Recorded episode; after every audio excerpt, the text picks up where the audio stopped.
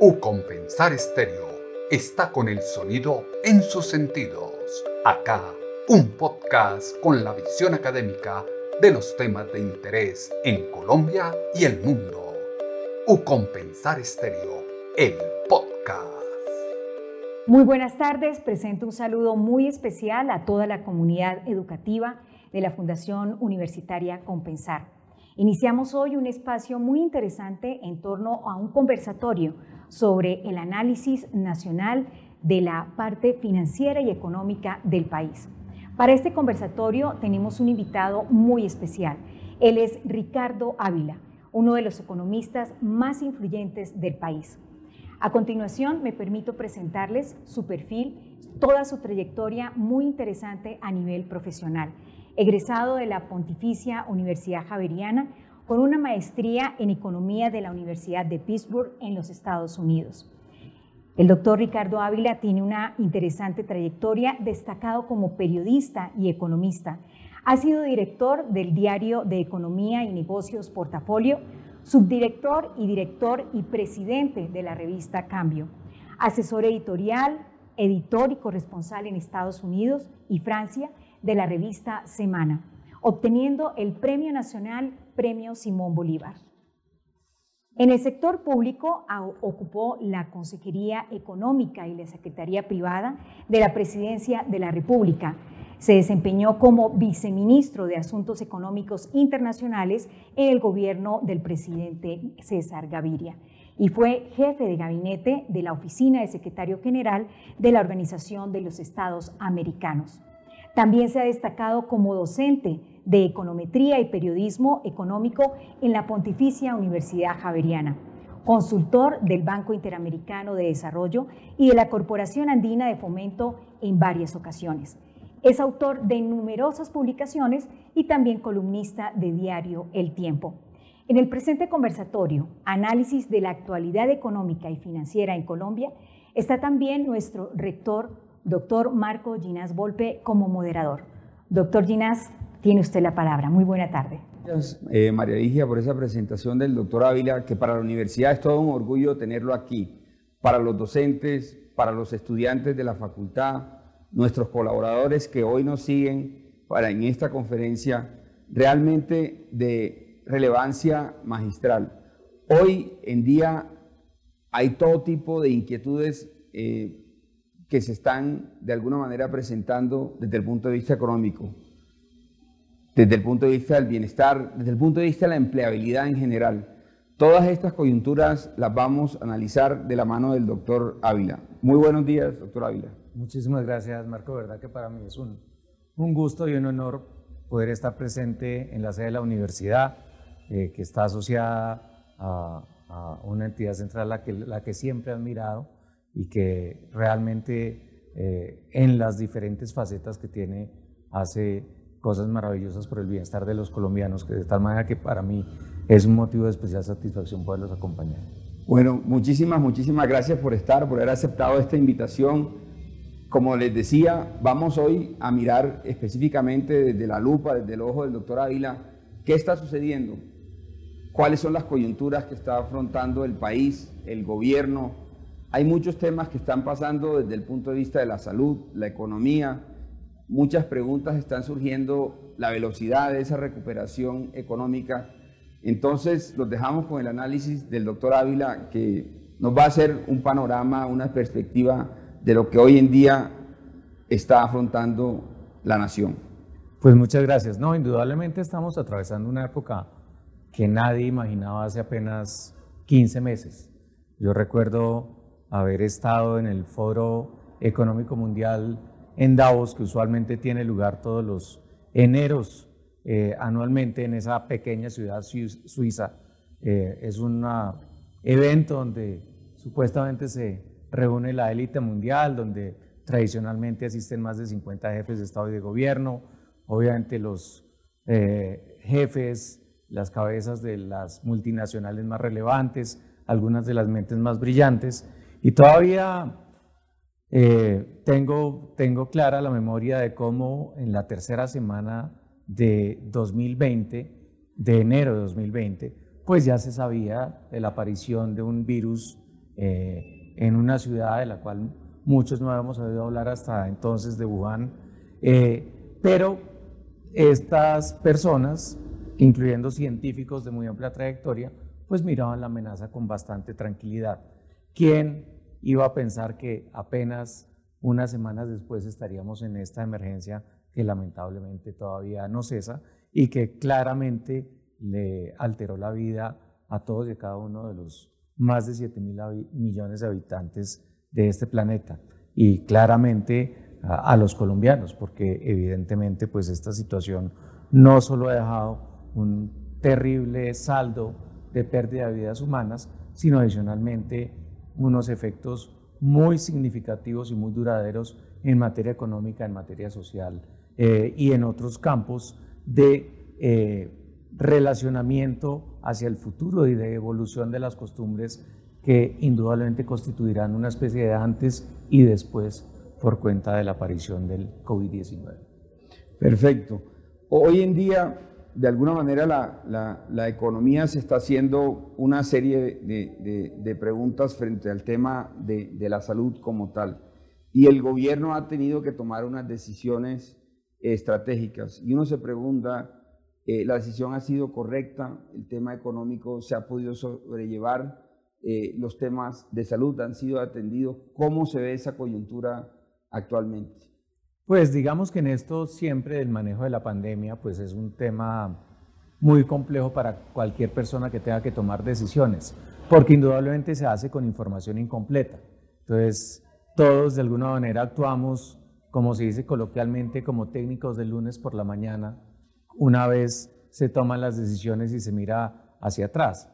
Hoy en día, pues es posible decir que probablemente hace un año, un año largo nos apresuramos en las primeras cuarentenas estrictas, eh, tanto en, en, su intensidad como en su duración, sobre todo porque algo que ya parece de la prehistoria, pero la verdad es que en un primer momento la inmensa mayoría de los municipios colombianos no tenían afectación del virus. Y claro, esa circunstancia llevó a una parálisis de las actividades que generó en la economía colombiana la peor contracción de toda su historia. En abril de 2020, la economía colombiana cayó casi en un 25%. Y por cuenta de esa circunstancia, el número de personas desocupadas frente al año, eh, o las, perdón, el número de personas que dejaron de estar ocupadas frente al año inmediatamente anterior aumentó en más de 5 millones de personas, casi una de cuatro personas que estaban ocupadas en 2019, en abril de 2020, dejaron de estarlo. Después las cosas comenzaron a mejorar gradualmente, pero el impacto fue muy fuerte. Entonces, uno siempre tendrá la duda de si habría podido ser menos estricta eh, o estricto ese confinamiento y hubiéramos podido tomar eh, de alguna manera decisiones más focalizadas. Pero de la mano de esa circunstancia, claramente, pues por cuenta de, ese, de esa pérdida de ingresos para millones de hogares, pues se eh, generó una situación pues, que nos deja unas secuelas eh, inmensas hasta hoy. El cálculo que hacen los expertos, a pesar de que no ha habido cifras oficiales todavía, es que la pobreza en Colombia pasó del 35% al 42% de la población. Y eso en términos prácticos no significa un retroceso de 15 años. Es decir, era un país, Colombia había tenido un buen siglo XXI en materia de disminución de la pobreza y de pronto hicimos un salto atrás que nos va a costar muchos años recuperar para regresar al punto de partida. Entonces esos son los impactos que uno, que uno examina. A la hora de evaluar en cómo nos hemos manejado la pandemia, pues hay cosas que reciben o, decisiones que reciben buenas calificaciones. Por ejemplo, el país fue exitoso en ampliar su capacidad de, de, camas hospitalarias, en particular de unidades de cuidado intensivo, lo cual incluso en estas circunstancias complejas en las que se desarrolla esta charla, pues nos han evitado llegar al extremo que hemos visto en otros países en donde literalmente y tristemente, como lo estamos viendo en la India, la gente está muriendo en la calle. Eso aquí en Colombia, más allá de las estrecheces eh, para la disponibilidad de UCI en algunas ciudades del país, pues no ha sucedido. Pero al mismo tiempo hay otras decisiones que son muy controversiales. Yo personalmente, tal vez lo que más critico son las decisiones relacionadas con la educación eh, y en particular eh, todo lo relacionado con cerrar las instituciones para los menores de edad, es decir, en especial para los niños de menos de 10 años, porque creo que eh, a esa edad es muy importante no solo el aprendizaje, sino la socialización. Y creo que en eso nos hemos equivocado, como se dice, en materia grave. Ahora, muchas de las personas que nos acompañan hoy son estudiantes que están proyectando su vida, su propósito de vida, que han visto claramente, eh, no, interrumpido necesariamente, pero, pero modificado su, su sistema de vida, de su cotidianidad de estudiar.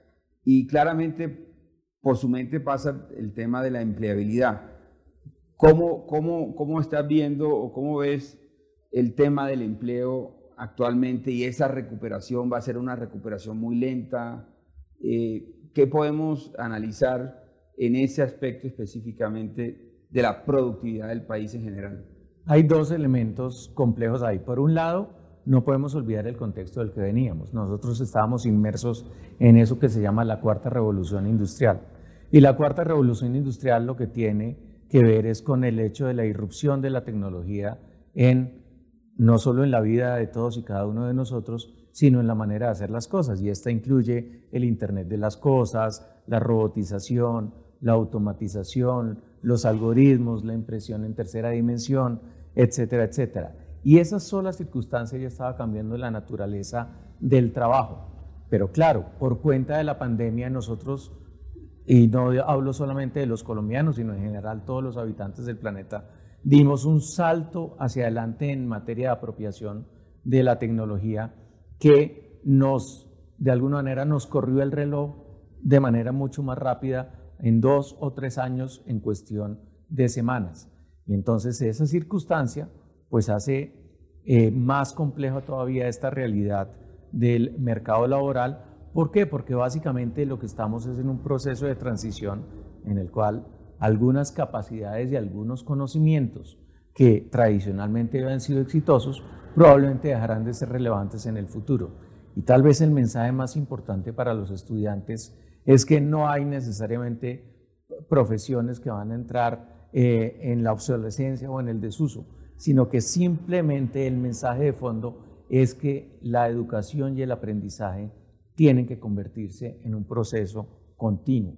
Es decir, el paso por la universidad es una etapa, es una etapa en la cual uno incorpora sobre todo herramientas analíticas y capacidades y capacidad de entender nuevos conocimientos, pero que a lo largo de nuestra vida, y eso nos pasa a todos, eso va a ser el proceso continuo, porque muy probablemente muchos de los jóvenes que hoy están cerca de graduarse, lo que han aprendido y que comiencen a aplicar en su eh, primera salida al mercado laboral dentro de 30 o 40 años, muy probablemente van a estar haciendo cosas muy diferentes en las cuales muy probablemente también podrán prosperar y podrán ser exitosos mientras tengan esa capacidad de adaptación y de incorporar esas nuevas enseñanzas de un mundo que está en un cambio muy vertiginoso.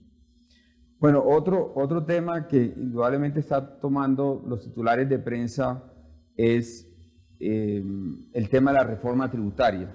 Digamos, es, un tema que, que, hoy en día eh, claramente es necesario y de alguna manera hay diferentes posturas ¿Tú cómo ves la reforma tributaria que han presentado y qué coyunturas ves que se puedan resolver con ellas y cuáles no?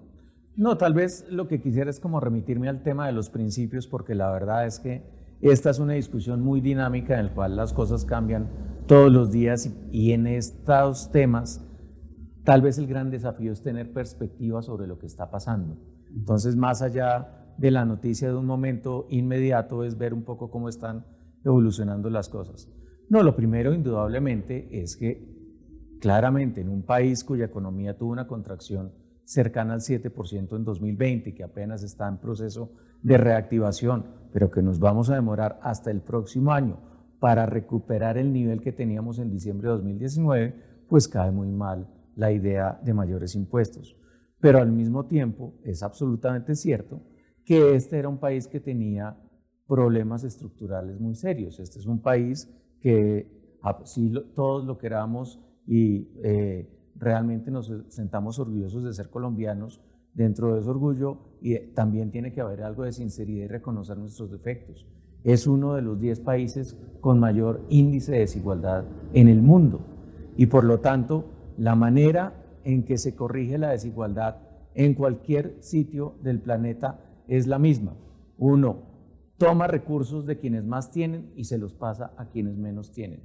Y en la propuesta original que hizo el gobierno, sin entrar en los detalles específicos, había un elemento de redistribución que yo rescato de manera significativa. Es imposible saber si la propuesta de aumentar las transferencias para el 40% de los colombianos que están en la base de la pirámide va a sobrevivir. Pero yo sí tengo claro que, por ejemplo, una iniciativa que buscaba darle 366 mil pesos al mes a una familia que está hoy en condición de miseria y que está compuesta por seis personas, es la diferencia entre no tener cómo ni siquiera cubrir las necesidades básicas y tener y conseguir un cambio absolutamente fundamental. Yo aspiraría a que esos elementos de solidaridad salgan adelante y claramente también inspirar en los colombianos más pudientes o en, o en los que tenemos, por fortuna, fuentes de ingresos relativamente estables, entender que realmente el mejor negocio que todos tenemos de manera eh, comunal es que Colombia sea viable. Y una sociedad como la colombiana, con esos niveles de eh, desigualdad no necesariamente sostenible, el mejor negocio que pueden hacer las personas de mayores ingresos, las empresas poderosas, es asegurarse que esos colombianos más pobres se integren al circuito, al circuito del progreso y de la mejoría económica, que como se dice, el terreno se busque igualar con acciones eh, específicas para los menos favorecidos, porque la verdad es que cuando uno ve un cambio tan drástico como el que produjo la, la pandemia, realmente hay quienes quisieran volver atrás. Yo no quisiera volver atrás, hay cosas que por supuesto añoro de la época anterior, pero sí quisiera que de esta crisis se convirtiera en la oportunidad para que tengamos un país más justo y un país más incluyente. Y lamentablemente no es solo la diferencia entre los colombianos que más ganan y los que menos ganan, sino además la diferencia entre las regiones. Una ciudad como Bogotá tiene un ingreso medio cercano al de Portugal, pero aquí uno encuentra sitios del país donde el ingreso medio es cercano al de Burkina Faso, que es uno de los países más pobres de África. Y a mí me da pena, eso es absolutamente intolerable en un país que quiere avanzar. Claro, por cuenta de esta circunstancia, pues nacen pues todos eh, los problemas que conocemos de falta de oportunidades, de ilegalidad y de violencia que son y han sido nuestra cruz durante tantas décadas. Bueno, indudablemente un tema que, que, estamos apreciando es un poco el comportamiento de ciertos sectores eh, de la economía eh, del país. Eh, hay unos sectores que se han retrasado, hay otros que han logrado mantenerse y otros van muy bien.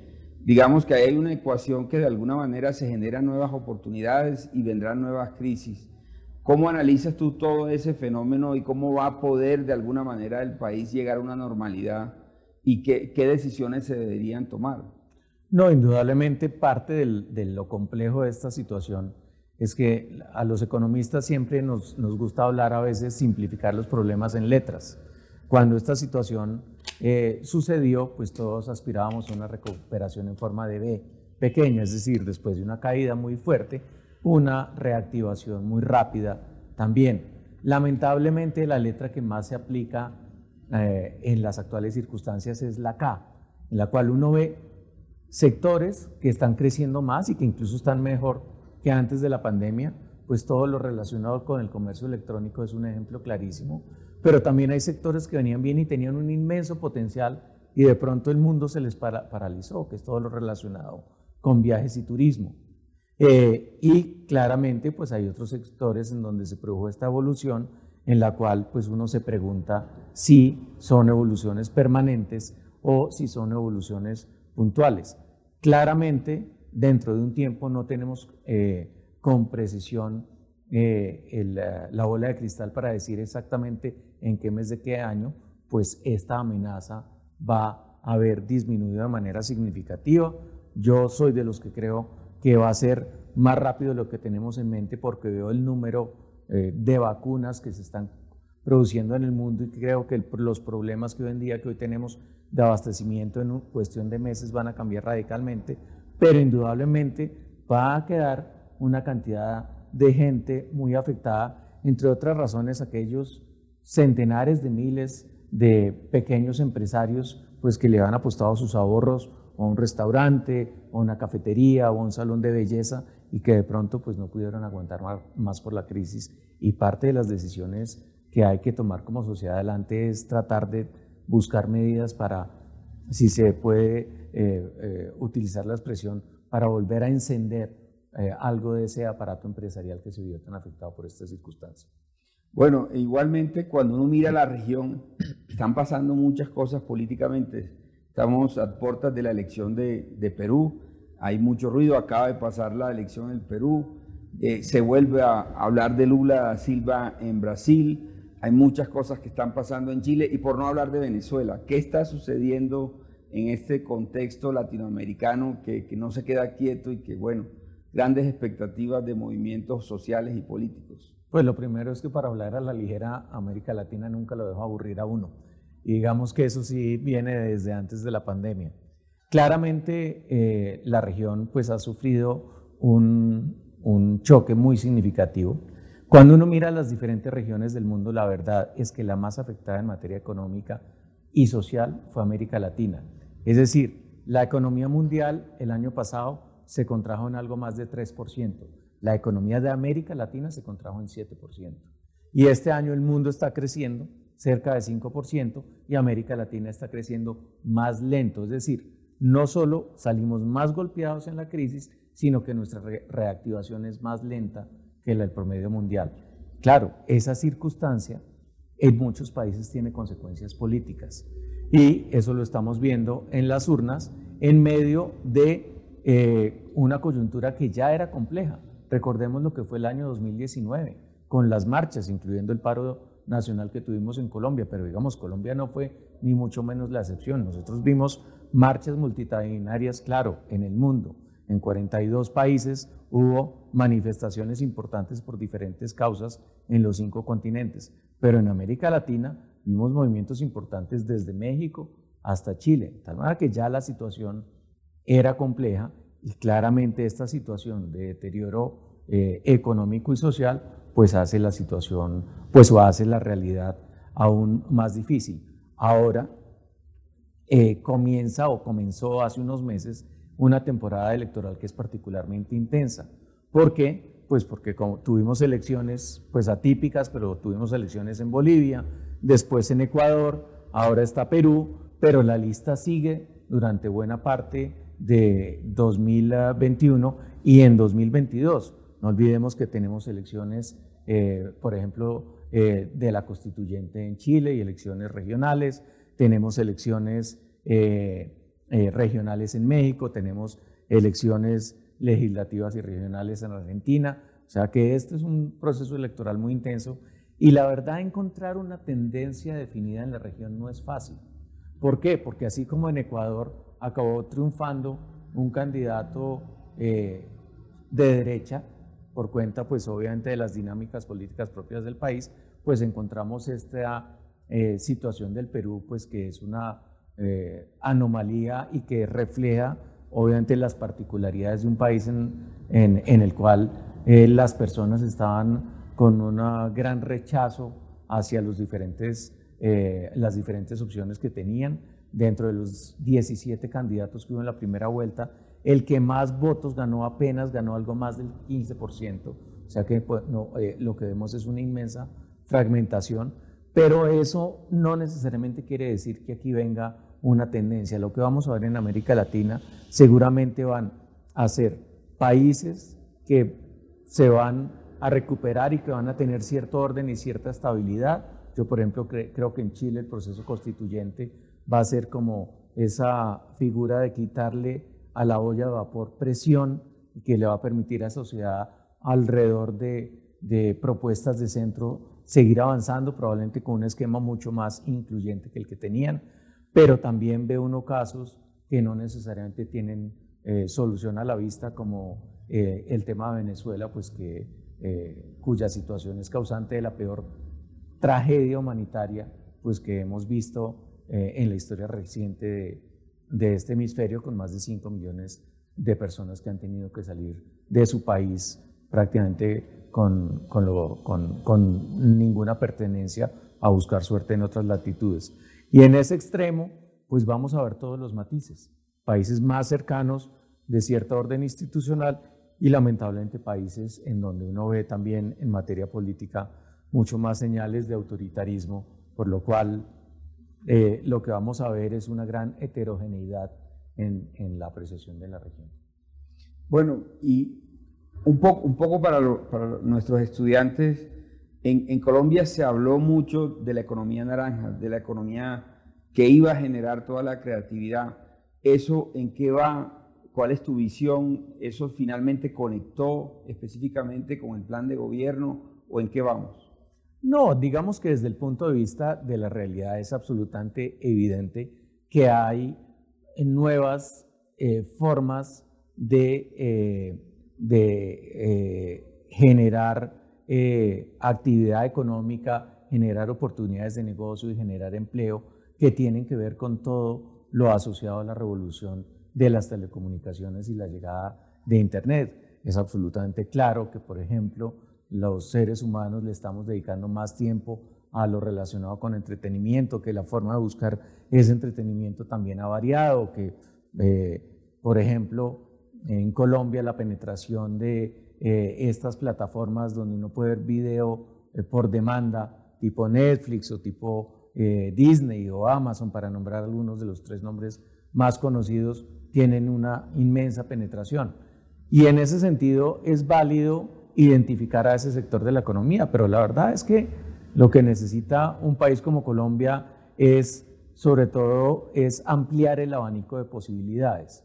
Es decir, así como en su momento al país no le convenía tan solo dedicarse a la industria extractiva, pues por supuesto tampoco todas las soluciones están del lado de la economía naranja. Es un sector adicional y es un sector adicional que indudablemente debería ser, sobre todo cuando pasemos este bache causado por la pandemia, fuente de nuevas oportunidades y nuevo crecimiento, porque es absolutamente evidente que las barreras de entrada de eh, cierto tipo de emprendimientos en particular, eh, gracias a la economía digital, son mucho menores. Eh, y eso es atractivo, yo creo que eso está bien estimularlo, pero eso no nos puede impedir olvidar actividades más tradicionales. Por ejemplo, nada más tradicional que buscar cómo Colombia sea eficiente en la producción de alimentos. Y en eso, la verdad, la tarea que hemos hecho a lo largo de las últimas décadas deja mucho que desear,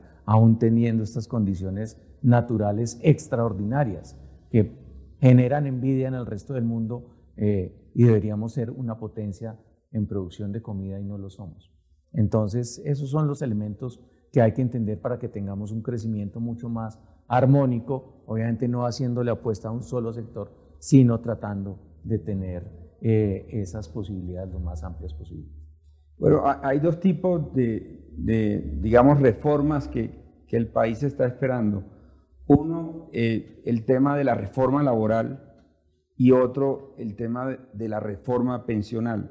Digamos que son reformas estructurales. ¿Qué tan rápido se tienen que hacer? ¿Qué tanto las necesita el país? Eh, ¿Cómo ves tú esos dos grandes transformaciones que necesita el Estado? No, uno, el, por un lado Colombia tiene un desafío muy grande que es el desafío de la informalidad laboral. Y es que en las ciudades grandes, cerca de la mitad de los empleos que se generan son informales. Y eso en general lo que crea es una sociedad en donde existen dos clases de personas. Lamentablemente esta pandemia golpeó con mucha más fuerza a las personas que estaban en la informalidad. Es más, a las personas que están en la formalidad y no vieron afectado afectado su empleo, hoy en día uno hasta podría argumentar que están mucho mejor después de estos meses de pandemia. ¿Por qué? No solo siguieron recibiendo su ingreso, sino que adicionalmente el hecho de poder trabajar en la casa, aquello que se conoce como la generación laptop, incluso se, ahorraron costos que antes tenían que asumir, el de transportarse todos los días a la oficina, el de almorzar eh, fuera de su casa, etcétera, etcétera. Pero para esos colombianos que estaban en la informalidad y que vivían del día a día, esta circunstancia fue un choque muy significativo. Entonces, es claro que Colombia necesita una reforma laboral que busque atacar esa informalidad y que sobre todo disminuya lo que se conoce como los costos de la formalidad. Esta reforma, la propuesta de reforma tributaria que mencionabas hace eh, unos minutos tenía un elemento muy interesante en materia, sobre todo para los jóvenes, de que el Estado asumiera los costos de la formalización y ojalá ese tema sobreviviera, porque para la audiencia que nos escucha, ese tema es absolutamente clave para la calidad de su primero, segundo o tercer empleo. Eh, entonces, ahí hay que eh, disminuir esas barreras. Y por el otro lado está el tema pensional, en lo cual Colombia, lamentablemente, pues es, eh, tiene un sistema que es completamente indeseable y es que la gran mayoría de los adultos mayores de 65 años en Colombia no tienen una pensión. Y los pocos que la tienen, es decir, cerca de un 28% de ese grupo, pues tienen unas condiciones que, sobre todo en el caso de las pensiones más altas, eh, reciben un subsidio implícito muy significativo. Entonces aquí se aplica aquello que coloquialmente se dice que no funciona el Robin Hood, sino el Hood Robin, que es que le quita a los pobres y le pasa a la gente de mayores ingresos. ¿Por qué? ¿Y cómo le pasa a los mayores ingresos? La distribución del ingreso en Colombia empeora después de las pensiones. ¿Por qué? Porque lo que acaba subsidiando a la el sistema es a la población de más altos ingresos, porque las pensiones de mayor, eh, de, mayor mesada, pues son las que reciben, eh, pues hay que acudir al presupuesto nacional para compensar ese faltante.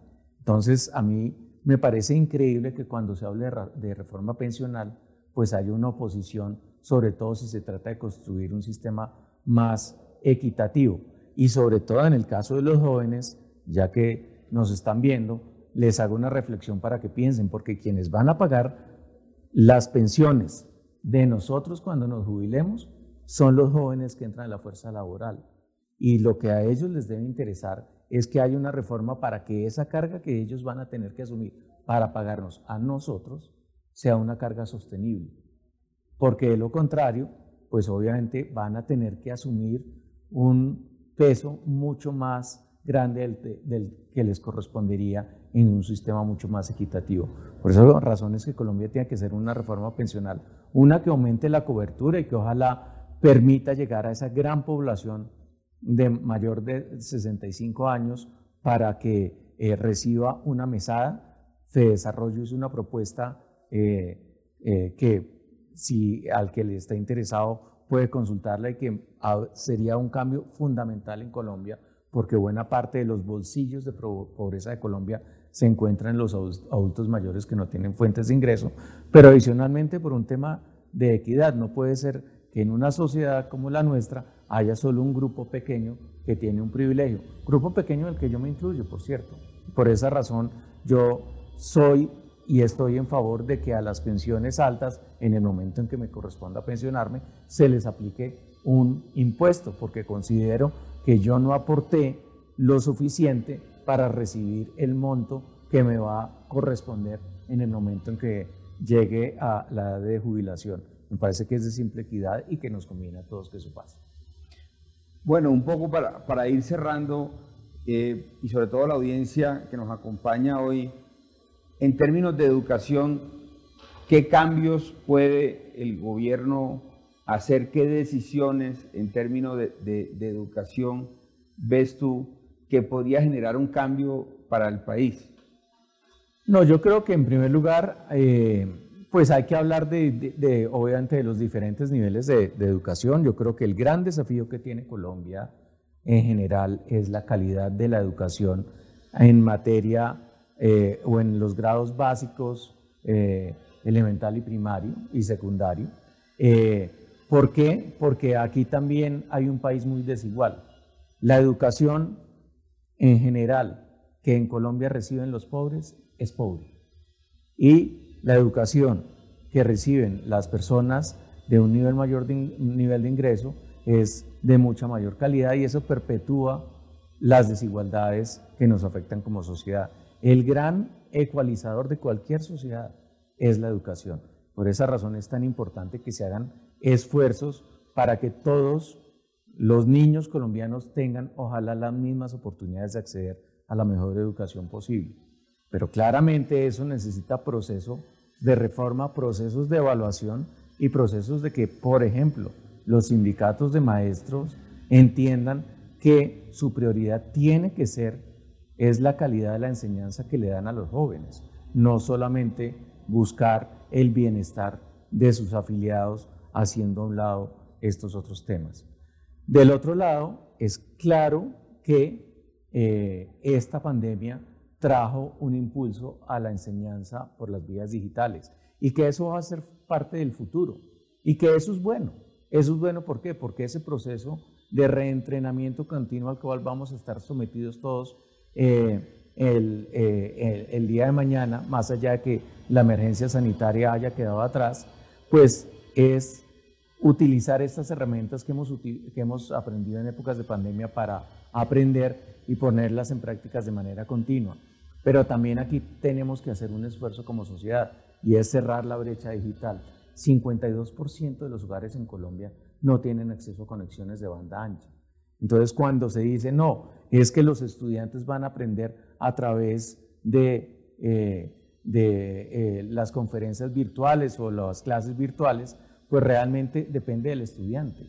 El estudiante que tenga acceso efectivamente una conexión de buena velocidad, pues va a aprender mucho más que aquel que tenga que luchar para retener una buena señal o que incluso tenga que hacerlo, como sucede hoy en día en las zonas rurales de Colombia, a través de unos sistemas que en términos prácticos equivalen a no cursar los años escolares. Entonces, a mí me parece que aquí hay una gran oportunidad para mejorar. Entiendo que ustedes están haciendo la apuesta correcta de seguir por, en ese sentido, pero también como país tenemos que reconocer las disparidades que nosotros ya traíamos de atrás y una vez más hacer los esfuerzos que sean necesarios para cerrar esas brechas. Bueno, esta es una universidad, digamos, que promueve el emprendimiento, que su enfoque eh, mayoritariamente de los cursos de la academia eh, invitan al estudiante a desarrollar ese espíritu emprendedor. Eh, unas palabras sobre el emprendimiento, la economía, cómo responde a ello, tiene futuro, cómo animamos a más personas a desarrollar ese espíritu y a embarcarse en esa aventura. No, en primer lugar, a mí me parece, pues digamos que este, de manera natural, este es un país de emprendedores. O sea, los colombianos, si algo eh, nos caracteriza, es que nos hemos sido forjados, eh, como dicen, en el crisol de las dificultades. Entonces, aquí la gente, pues, no se deja arredrar. Pero si algo ha cambiado entre, entre mi época de estudiante universitario y lo que veo ahora, es que en la época en que yo estudiaba, la aspiración de la inmensa mayoría de mis compañeros, y yo creo que la mía también era buscar un empleo en una compañía estable que permitiera una carrera, y ese era el modelo. Realmente el espíritu de emprender eh, para quienes tenían acceso a la educación universitaria era bastante limitado, no era un tema, eh, no era un tema de voluntad, en muchos casos era casi como un tema de necesidad. Hoy en día las circunstancias son completamente diferentes y a mí eso me parece maravilloso, porque creo que Colombia necesita muchos más emprendedores. Pero el tema de emprender indudablemente necesita también una gran capacidad de voluntad para enfrentar los fracasos y saberse levantar después del tema, después de, después de una caída. Uno habla con algunos o escucha las conferencias de algunos de los emprendedores más destacados del mundo y a nadie le pasó pues que la primera idea la sacó del estadio para utilizar la expresión digital, eh, la expresión coloquial. La verdad es que al comienzo es un proceso de ensayo, de error, de estrellarse muchas veces contra la pared, de persistir y lograr finalmente encontrar una salida. De manera que hay que tener esa voluntad. Por esas razones que muchos de los emprendedores son jóvenes, tienen finalmente la energía para recuperarse ante esas derrotas y persistir y persistir y salir adelante. Pero incluso aquellos que no tengan éxitos, las enseñanzas en los procesos de emprendimiento les van a servir para toda la vida. O sea que a mí me encanta que se estimule, se, se estimule el espíritu emprendedor a sabiendas una vez más de que en estas épocas de economía digital hay ciertas barreras que son mucho más bajas hoy en día para quien quiera emprender. El país eh, tiene un clima mucho más propicio para los emprendedores que hace 10 o 20 años. Claro, siempre faltarán eh, más fuentes de capital semilla, más eh, mentoría, pero lo que hay hoy en día es mucho mejor de lo que existía antes. Entonces yo confío en que, en que uno vea salidas de aquí, iniciativas que probablemente pues, se van a traducir en nuevas oportunidades, que van a traspasar fronteras y que van a abrirle un nuevo mundo a miles de colombianos. Ojalá sea así. Bueno, ¿Colombia va a salir fortalecida de esta crisis? Sin duda. O sea, finalmente Colombia tiene, si algo la caracteriza, su inmensa capacidad de resiliencia. Estamos pasando un bache, ya no estamos en la parte más baja de, de esa depresión, estamos comenzando a salir adelante, pero yo sigo siendo una optimista sobre este país. ¿Por qué? Porque lo he visto en situaciones eh, de orden mucho más compleja en el pasado y creo que nosotros tenemos una capacidad y, una, eh, una eh, manera innata de adaptarnos y encontrar las situaciones en medio de las circunstancias más complejas. Dicho lo anterior, obviamente reconozco los obstáculos, creo que a nivel de dirigencia nos hace falta una mejor visión de futuro, nos hace falta una mayor capacidad de liderazgo, pero cuando veo yo la capacidad de los ciudadanos de salir adelante, pues eso me lleva a ser optimista. Yo creo que el país que vamos a tener en 2031 frente al de 2021 va a ser mejor, va a haber más personas que van a haber dejado atrás eh, eh, las garras de la pobreza, pero que obviamente lo que aspiraría también es que ciertos procesos de mejoría los podamos hacer más rápido en la medida en que tomemos buenas decisiones. Muchos de nuestros problemas ya están bien diagnosticados. la gran dificultad que a veces encontramos es ponerlos en práctica y adoptar esas soluciones que nos han sido recetadas. Pero en medio de esas circunstancias, creo que este es un país que va a seguir marchando hacia adelante. Hace muchos años había un ah, empresario que ya murió, venido del Líbano, se llamaba Chaid Neme.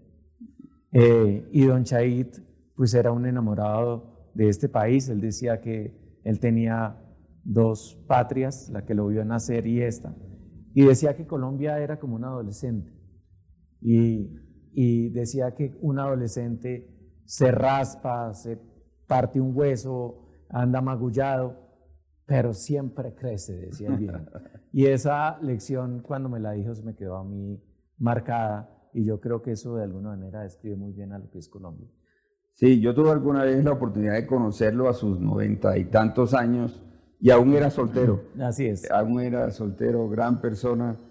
Y quisiera terminar con, con algo. Eh, escuchándote, uno entiende que tienes una cultura económica potente, sólida, una capacidad de análisis eh, recomiéndanos dos libros, dos libros que tenemos que tener ahora en la mesa de noche y, y. A ver, eh, yo creo que, eh, pues acabo de mirar un libro que acaba de sacar a Fe Desarrollo, tuve el, privilegio de, de, estar presente en la presentación sobre los próximos 10 años para Colombia, es una buena radiografía eh, del país desde diferentes sectores, que tiene que ver con cosas que a veces desconocemos.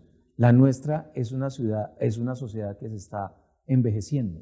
Es decir, el aumento en la edad promedio de los colombianos es muy significativo. Claro, seguimos siendo todavía un país joven, pero a veces se nos olvida que la Colombia del año 2040-2050 en materia de edad promedio de la población va a ser muy distinta, que la proporción de personas de más de 60 o de 65 años va a ser uno de los segmentos mayoritarios en contraposición a lo que eso ocurre hoy en día. Eso es tan solo un ejemplo de lo que trae ese libro eh, eh, y que nos da una manera de mirar hacia adelante estructurada desde diferentes, desde diferentes ángulos sobre eh, nuestros problemas. Y el otro, el otro es el escrito por una emprendedora social estadounidense que se llama Jacqueline Novogratz y que se llama Manifiesto por una Revolución Moral. Y ella, eh, pues tiene una historia de vida maravillosa, era una banquera hace una buena cantidad de años, una banquera muy exitosa en Nueva York que un día decidió, no, yo, yo quiero hacer emprendimiento social. Y tiene, fundó, fundó un fondo de inversión que se llama Acumen, que tiene inversiones en Colombia, que son inversiones rentables, pero que al mismo tienen impacto que al mismo tiempo tiene impacto social.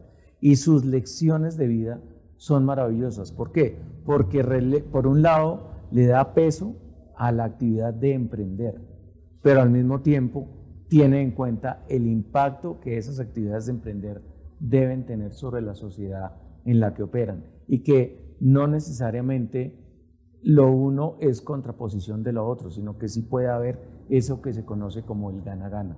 Ambos libros lo recomiendo porque son, el uno es como una visión hacia lo que podemos ser como sociedad y el otro es una lección de vida que debería inspirar particularmente a muchos de quienes nos, eh, eh, nos, nos siguen hoy a entender que finalmente en este partido estamos jugando todos y que lo importante no es que uno llegue al final, sino que muchos lleguemos a la meta.